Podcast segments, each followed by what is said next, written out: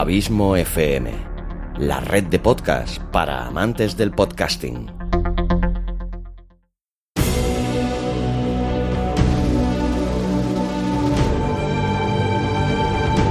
Una producción de Abismo FM, creada para todos aquellos que quieren disfrutar de su tiempo libre escuchando grandes historias.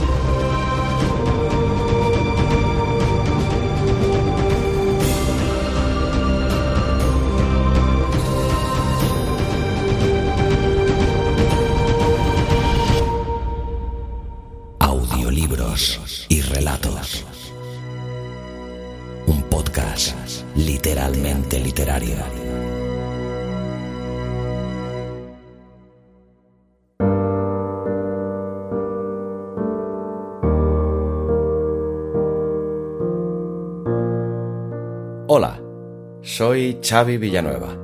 Bienvenida, bienvenido un día más a Audiolibros y Relatos, tu podcast de literatura de cabecera. O eso espero. Capítulo 72, segundo de esta tercera temporada. Y hoy te vuelvo a traer a uno de los grandes genios del humor de todos los tiempos, el carismático, a la vez que polémico, Woody Allen del cual ya te he traído dos relatos más, El cuento del lunático y La muerte llama, que la verdad, si no los has escuchado aún, puedes encontrarlos buscando entre todos los capítulos que hay en este feed.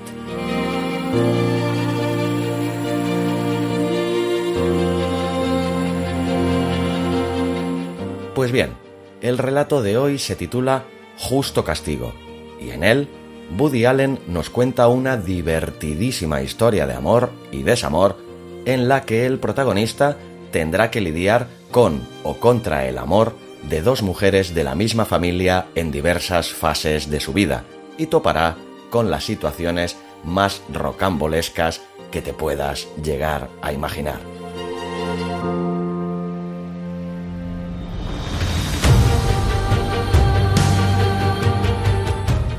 En este relato me vuelve a acompañar en la narración, de nuevo, interpretando dos papeles, la gran Susana Porras, a la que desde aquí le vuelvo a hacer llegar mi agradecimiento. Y como siempre, si te gusta este podcast, ayúdame compartiéndolo en tus redes sociales y comentándolo. Me encontrarás tanto en Facebook como en Twitter como Abismo FM. Para comentarios y sugerencias también puedes escribirme a contacto abismofm.com. Y si realmente te gusta este podcast, no dudes en suscribirte a él, sea cual sea la plataforma desde la que lo escuchas. Es totalmente gratuito y recibirás una notificación con cada nuevo capítulo publicado. Recordarte también que ya está a la venta mi libro Podcasting para principiantes, un extenso manual sobre los podcasts en el que te enseño todos los secretos de este apasionante mundo del podcasting y te animo a que hagas el tuyo propio enseñándote paso a paso cómo debes hacerlo. Para comprarlo o recibir más información, búscalo en la web abismofm.com. Te dejo ya con el relato de hoy. Espero que lo disfrutes. Y sobre todo y como siempre, larga vida al podcasting y larga vida a la audioliteratura.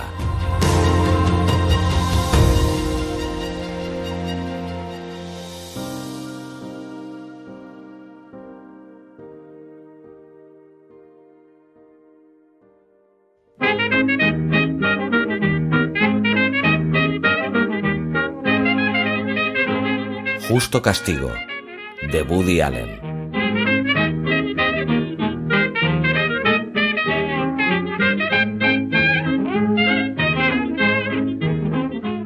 Que Connie Chasen sintiese recíprocamente por mí la atracción fatal que yo sentí por ella la primera vez que la vi es un milagro sin precedentes en la historia de Central Park West. Alta, rubia, de altos pómulos, actriz, erudita, encantadora, irrevocablemente alienada, provista de un ingenio mordaz y observador, sólo comparable en su poder de fascinación al húmedo y lascivo erotismo que sugería cada una de sus curvas. Era el desideratum por excelencia de todos los jóvenes de la fiesta. Que ella se liase conmigo, Harold Cohen, 24 años, nariz larga, voz quejumbrosa, escuálido y dramaturgo en ciernes, era como poner un rebuzno al lado de una sinfonía.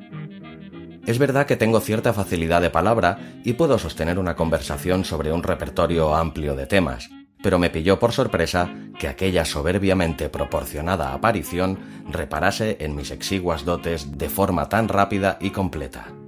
Eres adorable, me confesó tras una hora de vigoroso cambio de impresiones, apoyados en una estantería, rechazando canapés y copas de Valpolicella. Espero que me llamarás alguna vez. ¿Llamarte? Me iría a casa contigo ahora mismo. Vaya, estupendo, comentó con coquetería. No creí que yo te impresionase tanto. Fingí indiferencia, mientras la sangre galopaba por mis arterias hacia una zona predecible de mi organismo. Me sonrojé, una vieja costumbre. Creo que eres sensacional, añadí, lo cual la puso en un estado aún mayor de incandescencia. Francamente no estaba yo en absoluto preparado para tan inmediata aceptación. Mi petulancia, alimentada por el vino, era un simple intento de preparar el terreno para el futuro, de manera que cuando yo le sugiriese efectivamente que fuéramos a la cama, digamos en una cita discretamente cercana, no resultara una sorpresa brusca ni quebrantase algún vínculo platónico trágicamente establecido. Pero por mucho que yo fuese cauteloso, aprensivo, atormentado, esta iba a ser mi noche. Connie Chasen y yo nos habíamos ofrecido el uno al otro de un modo que no admitía rechazo, y apenas una hora más tarde nos debatíamos furiosamente entre las sábanas, ejecutando con total entrega emotiva la absurda coreografía de la pasión humana. Fue para mí la noche más erótica y gratificadora sexualmente que he vivido, y un rato después, mientras ella yacía en mis brazos, tranquila y satisfecha, me pregunté qué medio elegiría exactamente el destino para cobrarse su inevitable tributo. ¿Me quedaría ciego? ¿O acabaría parapléjico? ¿Qué horrible prenda tendría Harold Cohen para pagar para que el cosmos pudiese proseguir su armoniosa trayectoria? Pero todo eso vendría más adelante.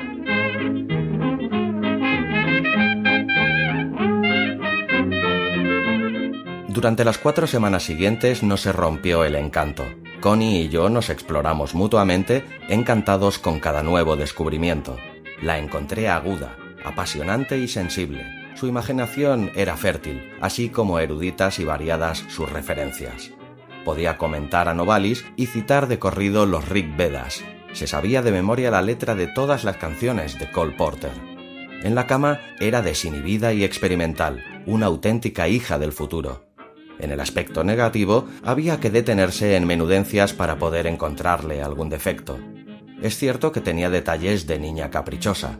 Inevitablemente cambiaba el plato que había pedido en el restaurante y siempre mucho más tarde de lo decente. Invariablemente se enojaba cuando yo le hacía ver que eso no era justo ni para el camarero ni para el chef. Solía también cambiar la dieta de un día para otro, entregándose de todo corazón a una para luego desdeñarla en favor de cualquier otra nueva teoría de moda para adelgazar. No porque estuviera ni remotamente gorda, todo lo contrario, su figura podía ser motivo de envidia para una modelo de Vogue, pero un complejo de inferioridad digno de Frank Kafka la impulsaba a penosos raptos de autocrítica. Según ella, era una defesio y una nulidad que no tenía nada que hacer en el teatro y mucho menos interpretando a Chekhov. Yo procuraba animarla, continuamente, pero sentía que si el hecho de ser tan apetecible no era obvio por la fascinación obsesiva que me inspiraban su cerebro y su cuerpo, nada de cuanto dijera yo resultaría convincente. Hacia la sexta semana de nuestro maravilloso idilio, su inseguridad se manifestó un día en toda su plenitud. Sus padres organizaron una barbacoa en Connecticut, lo cual significaba que por fin iba yo a conocer a su familia. Papá es estupendo y muy guapo, me explicó con adoración. Y mamá es una preciosidad. ¿Y los tuyos? Una preciosidad no diría yo precisamente, confesé. La verdad, yo tenía un concepto más bien sombrío sobre el aspecto físico de mi familia. En cuanto los parientes de mi madre, me recordaban los cultivos de bacterias. Yo era muy duro con mi familia, y todos nos burlábamos unos de otros y nos peleábamos, pero nos sentíamos unidos. A decir verdad, no había salido un cumplido de labios de ningún miembro de la familia en toda mi vida, y sospecho que tampoco desde que Dios hizo alianza con Abraham. Mis padres nunca se pelean, comentó Connie. Beben, pero son muy educados, y Dani es muy agradable. Dani era su hermano. Es un poco raro, pero muy dulce. Compone música. Tengo ganas de conocerles a todos. Espero que no te enamores de Lindsay. Lindsay era su hermana pequeña. Oh, vamos. Tiene dos años menos que yo y es tan lista y atractiva. Todos andan de coronilla por ella. Me gusta el plan. Connie me propinó una cariñosa palmadita en la cara. Espero que no te guste más que yo. Declaró con tono mitad en serio, mitad en broma, que le permitía confesar tal temor con elegancia. Yo no me preocuparía, le aseguré. ¿No? ¿Me lo prometes? ¿Os hacéis la competencia? No, nos queremos mucho. Tiene una cara angelical y un cuerpo rotundo y atractivo. Ha salido a mamá y su coeficiente de inteligencia es muy alto y posee un gran sentido del humor. Tú eres la más guapa, le dije con un beso. Pero he de confesar que durante todo el resto del día no me pude quitar de la cabeza la imagen de Lindsay Chasen con sus 21 años. Dios mío, pensé, ¿será efectivamente una Vanderkin? ¿Será tan irresistible como Connie la pinta? ¿Y si me seduce? Enclenque como soy, fascinado por, pero aún no comprometido con Connie, no conseguirán el cuerpo fragante y la risa alegre de una imponente anglosajona protestante llamada Lindsay, Lindsay, además, hacerme olvidar a su hermana y empujarme a una descarada diablura? A fin de cuentas, hace únicamente seis semanas que conozco a Connie, pero aunque me lo paso estupendamente con la chica, la verdad es que aún no me siento enamorado de ella hasta la locura. Con todo, Lindsay tendría que ser definitivamente fabulosa como para aplacar el vertiginoso torbellino de alegría y sexo que había convertido las últimas seis semanas en una auténtica fiesta. Aquella noche hice el amor con Connie, pero en cuanto me dormí, Lindsay se apoderó de mis sueños. La pequeña y dulce Lindsay, la adorable pibe Tagama con cara de estrella de cine y encanto de princesa, me agité y di vueltas nervioso entre las sábanas, hasta que me desperté en mitad de la noche con una extraña sensación de estremecimiento y presagio.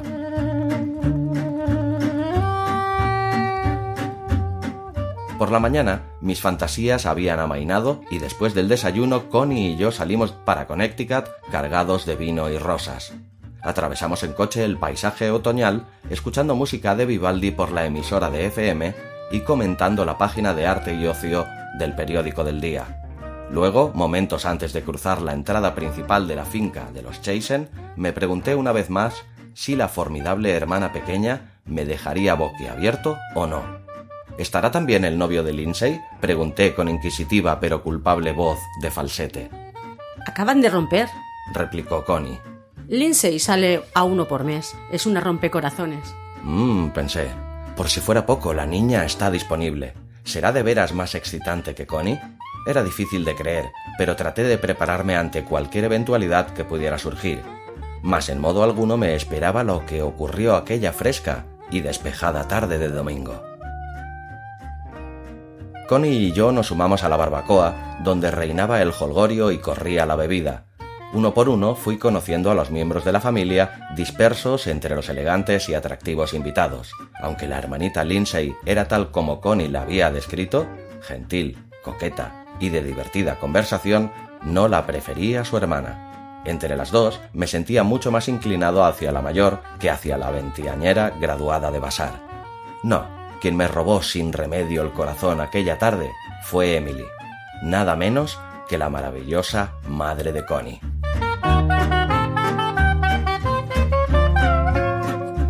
Emily Chasen, 55 años, lozana, bronceada, con arrebatadores rasgos de pionera, cabello gris echado hacia atrás y curvas rotundas, suculentas, que se expresaban en arcos impecables como los de un brancusi. Provocativa Emily, con su enorme y blanca sonrisa y sus estentóreas carcajadas que se aunaban para crear un calor y una seducción irresistibles. Vaya protoplasma el de esta familia, pensé. Vaya genes de campeonato. Unos genes coherentes, dicho sea de paso, pues Emily Chasen parecía estar tan a gusto conmigo como su propia hija. Era obvio que disfrutaba charlando conmigo y yo monopolicé todo su tiempo, indiferente a las demandas de los demás invitados. Hablamos de fotografía, su hobby, y de libros. Estaba leyendo por entonces, y con mucho placer, una novela de Joseph Heller.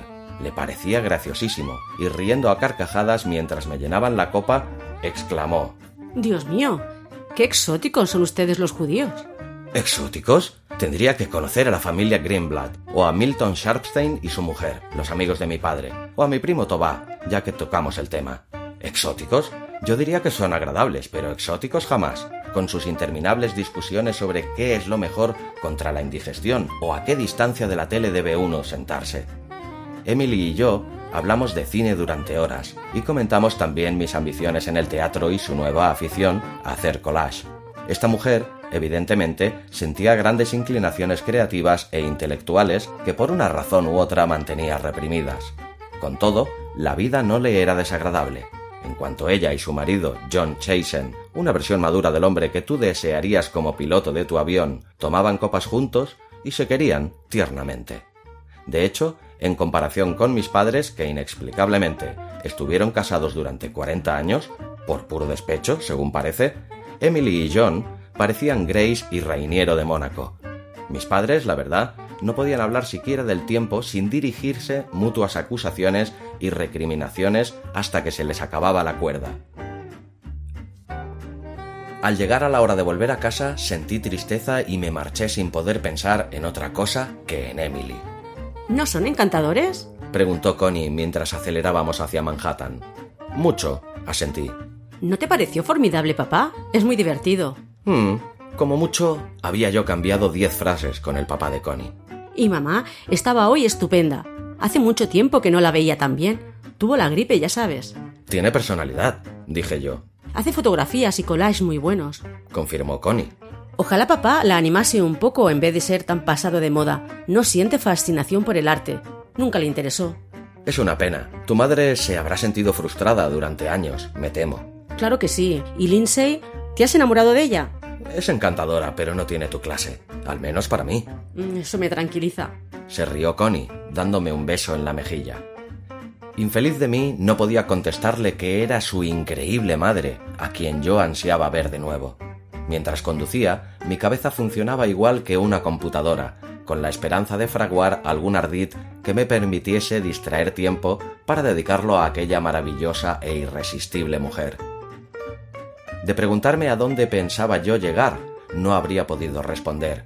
Únicamente sabía, mientras el coche rodaba en la fría noche de agosto, que en alguna parte Sófocles, Freud y Eugene O'Neill se estaban partiendo de risa. En los meses que siguieron conseguí ver a Emily Chasen en numerosas ocasiones. Por regla general, formábamos un trío inocente con Connie, los dos la recogíamos en la ciudad para llevarla a un museo o a un concierto. Una o dos veces fui solo con Emily, cuando Connie estaba ocupada. Esto le encantaba a Connie, que su madre y su amante fueran tan buenos amigos. Una o dos veces conseguí estar por casualidad donde Emily tenía que ir para acabar dando un paseo o tomando una copa con ella de forma aparentemente improvisada. No cabía duda de que ella disfrutaba con mi compañía, en cuanto yo escuchaba con atención sus confidencias en torno a sus aspiraciones artísticas y reía sus chistes a mandíbula batiente. Hablábamos de música, de literatura, de la vida, y mis observaciones siempre la divertían. Era indudable también que la idea de verme como algo más que un nuevo amigo no le había pasado siquiera por la imaginación, o si le pasaba, jamás lo había dado a entender. ¿Y qué podía yo esperar por otra parte? Yo estaba viviendo con su hija, cohabitaba con ella honorablemente en una sociedad civilizada donde ciertos tabúes se respetan. Después de todo, ¿por quién tomaba yo a esa mujer? ¿Por alguna vampiresa amoral de película alemana capaz de seducir al amante de su propia hija? A decir verdad, confieso que habría perdido todo mi respeto hacia ella de confesarme sus sentimientos por mí o de comportarse de cualquier modo que no fuese intachable. Pero el caso es que yo estaba absolutamente loco por ella. La quería con todo mi corazón y en contra de toda lógica.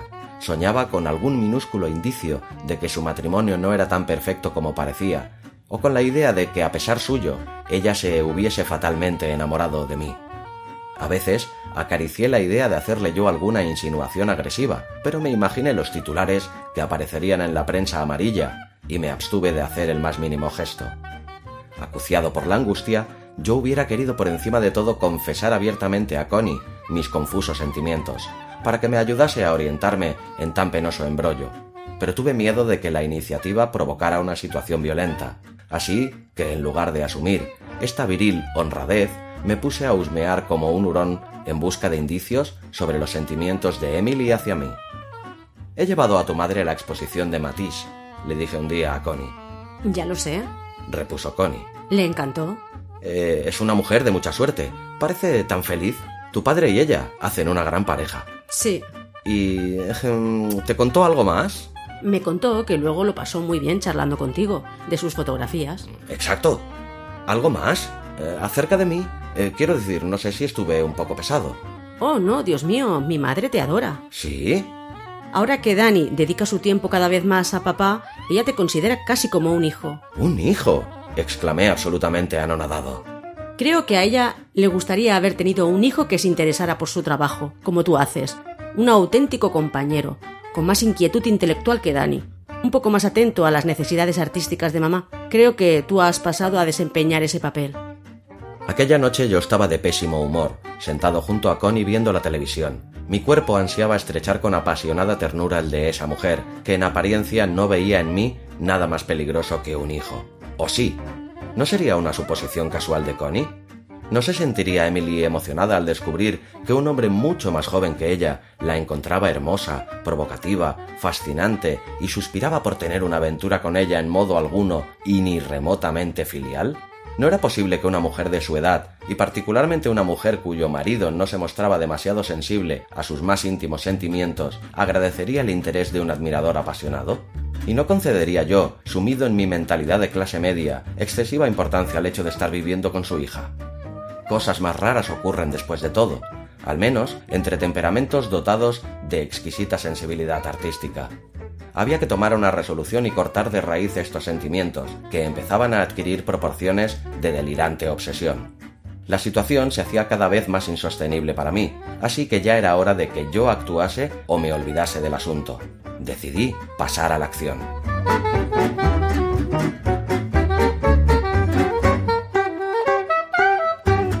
Previas y fructuosas campañas me sugirieron la estrategia que debía adoptar. La conduciría al Trader Vic, ese infalible y poco iluminado antropolinesio de delicias, donde abundaban los rincones oscuros y propicios y los brebajes, engañosamente suaves, pronto liberaban la ardiente líbido de su cárcel. Un par de mai tais y empezaría el juego del sexo.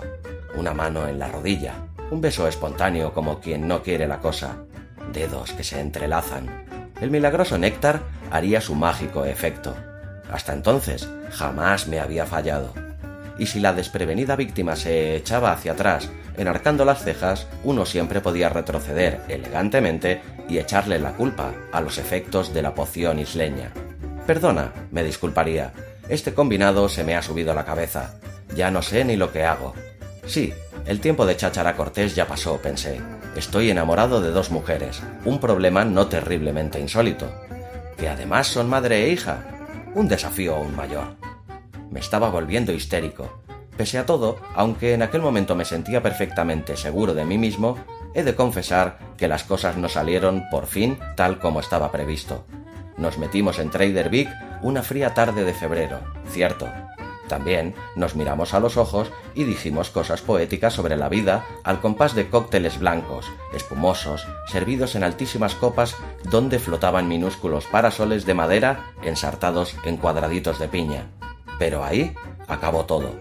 Y acabó porque a despecho de la liberación de mis más bajos instintos, comprendí que esta aventura destruiría a Connie por completo. Finalmente, fue mi conciencia culpable, o para expresarlo con más exactitud, mi retorno a la cordura, lo que me impidió poner una mano previsible sobre la rodilla de Emily Chasen y proseguir mis tenebrosos designios. Esta repentina percepción de que yo era solo un fantaseador insensato que estaba, la verdad sea dicha, enamorado de Connie y no podía arriesgarme a hacerle daño de ninguna manera, me perdió. Sí, Harold Cohen era un individuo más convencional de lo que pretendía hacernos creer. Su chifladura por Emily Chasen era algo que debería ser archivado y olvidado. Aunque resultara penoso reprimir mis impulsos hacia la mamá de Connie, la decencia y el sentido común tenían que prevalecer.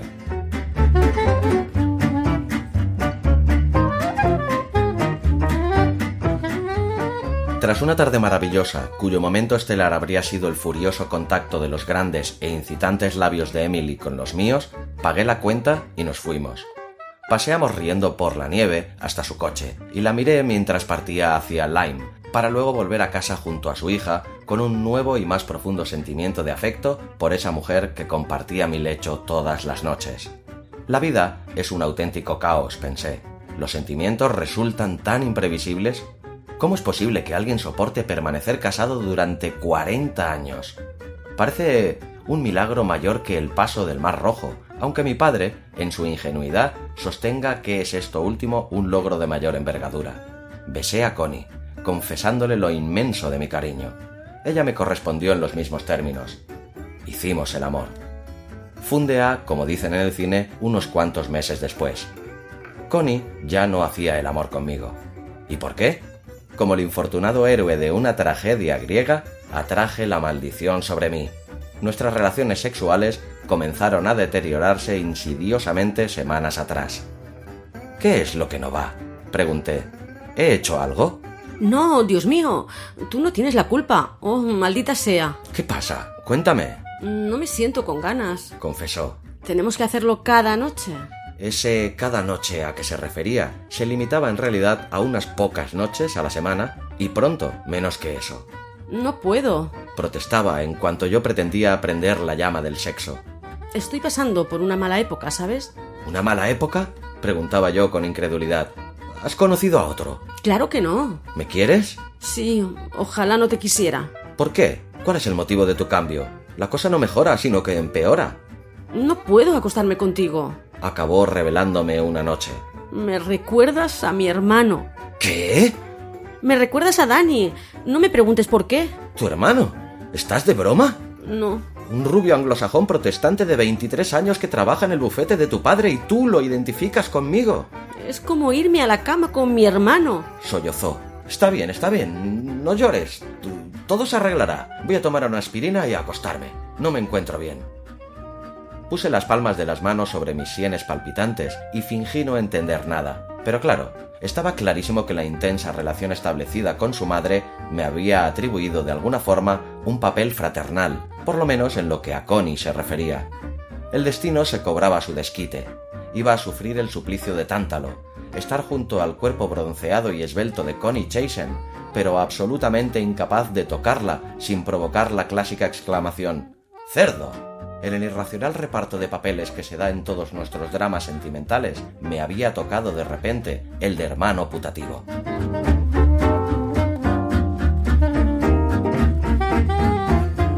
Los meses que siguieron pasamos por distintas etapas de angustia. Primero la humillación de verme rechazado en la cama, después la excusa triste el uno al otro de que nuestro problema era solo temporal. A esto se unió el intento por mi parte de ser comprensivo, paciente, me acordé de que una vez no conseguí hacer el amor con una provocativa compañera de universidad, justamente porque cierto vago gesto de cabeza me recordaba a mi tía Rivka. Aquella chica era infinitamente más bonita que mi tía, cuya cara de ardilla marcó mi adolescencia. Pero la sola idea de acostarme con la hermana de mi madre frustró irreparablemente la emoción del momento. Sabía lo que Connie estaba pasando, pero a pesar de todo la frustración sexual aumentaba y se complicaba. Al cabo de algún tiempo, mi autodominio buscó una válvula de escape en comentarios sarcásticos primero, en un impulso incontenible de pegarle fuego a la casa después. Con todo, procuré no ser inconsiderado, capear el temporal de la sinrazón y preservar por todos los medios posibles una relación cordial con Connie. Mi sugerencia de que visitara a un analista cayó en oídos sordos, en cuanto nada podía ser más ajeno a su educación de Connecticut que la ciencia judía de Viena. Vete a la cama con otras mujeres, ¿qué más puedo decir? Ofreció un día. No me apetece irme a la cama con otras mujeres. Te quiero. Y yo a ti, ya lo sabes, pero no puedo acostarme contigo. Así son las cosas. Mi temperamento no era dado a la promiscuidad, y dejando aparte mi fantasioso episodio con su madre, yo nunca había engañado a Connie. Es verdad que había soñado despierto con hembras ocasionales, esa actriz, aquella azafata, alguna compañera de la universidad, pero jamás me permitiría ser infiel a mi amante por la sencilla razón de que me resultaría imposible. Había tratado con mujeres realmente agresivas, predadoras incluso, pero mantuve mi lealtad hacia Connie, y con doble motivo, durante la desesperante etapa de su impotencia. Se me ocurrió, eso sí, tantear de nuevo a Emily, a la que seguía viendo con y sin Connie, de forma inocente y sociable, pero me daba perfecta cuenta de que revivir un ascua que tanto luché por apagar solo nos traería desgracia a todos. Esto no implica que Connie fuera fiel. La triste realidad es que no. Había sucumbido a seducciones ajenas, metiéndose en la cama tanto con actores como con autores. ¿Qué quieres que te diga? sollozó una noche a las 3 de la mañana tras desenmascarar yo sus falaces excusas. Lo hago para demostrarme a mí misma que no soy un bicho raro, que aún soy capaz de hacer el amor con alguien. Puedes hacer el amor con cualquiera, menos conmigo. Grité furioso, sintiéndome víctima de una injusticia. Sí, me recuerdas a mi hermano. No quiero volver a oír esa estupidez. Te dije que te acostaras con otras mujeres. No he querido hacerlo, pero parece que no tendré otro remedio. Hazlo, por favor. Esto es un maleficio. Gimio, un maleficio. Eso es, cuando dos personas se aman y tienen que separarse por culpa de una aberración casi cómica. ¿Qué otra cosa puede ser? Que lo había provocado yo mismo al cultivar una estrecha relación con su madre. Era innegable. Tal vez era mi castigo por haber pretendido seducir y llevar a la cama a Emily Chasen después de haber hecho lo mismo con su propia hija. Un pecado de soberbia, quizá.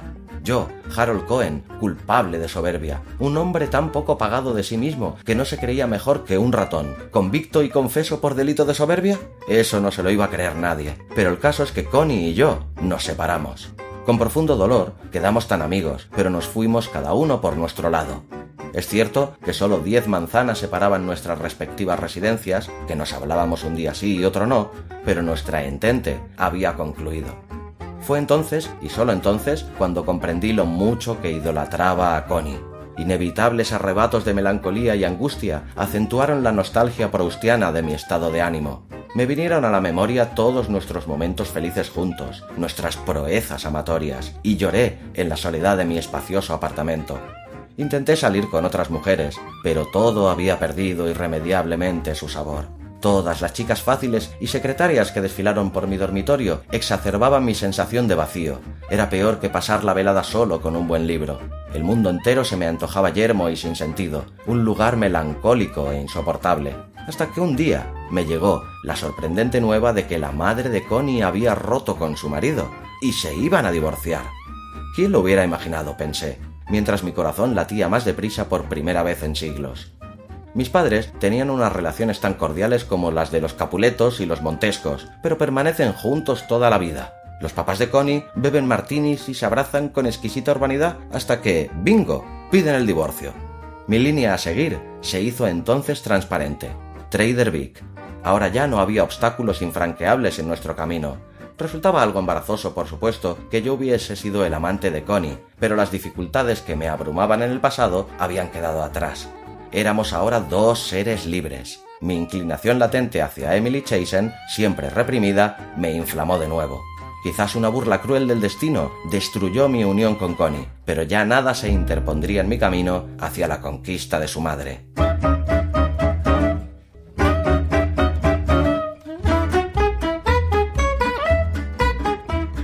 Rizando el rizo de mi pequeña soberbia, telefoneé a Emily y le pedí una cita. Tres días más tarde estábamos acurrucados en la oscuridad de mi restaurante polinesio preferido y al tercer bahía me abrió su corazón sobre el colapso de su matrimonio. Cuando llegó el apartado de comenzar una nueva vida con menos restricciones y más posibilidades creativas, la besé.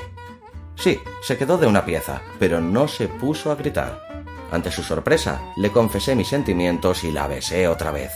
Parecía aturdida, pero no se levantó escandalizada.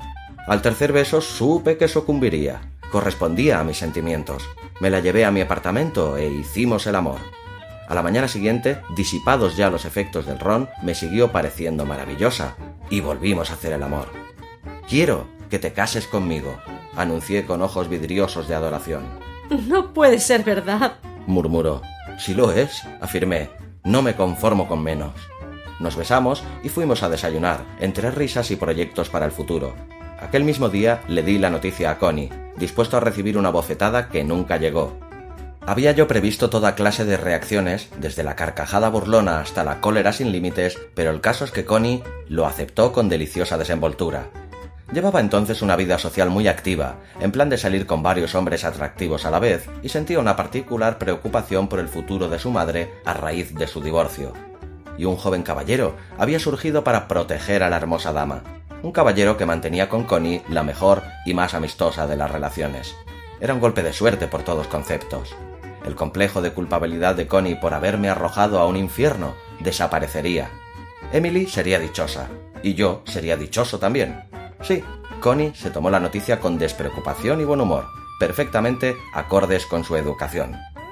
Mis padres, por otro lado, se fueron derechos a la ventana del salón en un décimo piso y se pelearon por ver quién de los dos se tiraba primero. Se ha vuelto loco, el muy imbécil. Estás como una cabra, comentó mi padre, demudado y afligido. Casarse con una Shexa de 55 años. Aulló mi tía Rose intentando sacarse los ojos con una brelata. La quiero, protesté. Tiene el doble de tu edad, chilló mi tío Louis. ¿Y qué? Que eso no se hace, gritó mi padre invocando a la Torah. ¿Se va a casar con la madre de su novia? resopló mi tía Tilly antes de caerse al suelo desmayada. ¿55 años y encima Sixa? vociferó mi madre, ahora a la busca de una cápsula de cianuro que reservaba para tales ocasiones. ¿No pertenecerán a la secta Moon? preguntó mi tío Louis. ¿No habrán hipnotizado al chico? ¡Idiota! ¡Cretino! bramó mi padre. La tía Tilly recobró el conocimiento, clavó la mirada en mí, se acordó de dónde estaba y volvió a desmayarse. Al otro extremo del salón, la tía Rose había caído de rodillas y entonaba el Shma Roel. ¡Dios te castigará, Harold! se desgañitó mi padre. Dios adherirá tu lengua al paladar y todas tus vacas morirán y una tercera parte de tus cosechas angostará y... Pero me casé con Emily y no hubo suicidios asistieron a la boda los tres hijos de Emily y una docena de amigos más o menos. La ceremonia tuvo lugar en el apartamento de Connie y el champán corrió a torrentes. Mis familiares no pudieron venir pretextando un compromiso anterior para sacrificar un cordero. Todos bailamos, contamos chistes y la fiesta fue a pedir de boca. En un determinado momento, Connie y yo coincidimos a solas en el dormitorio.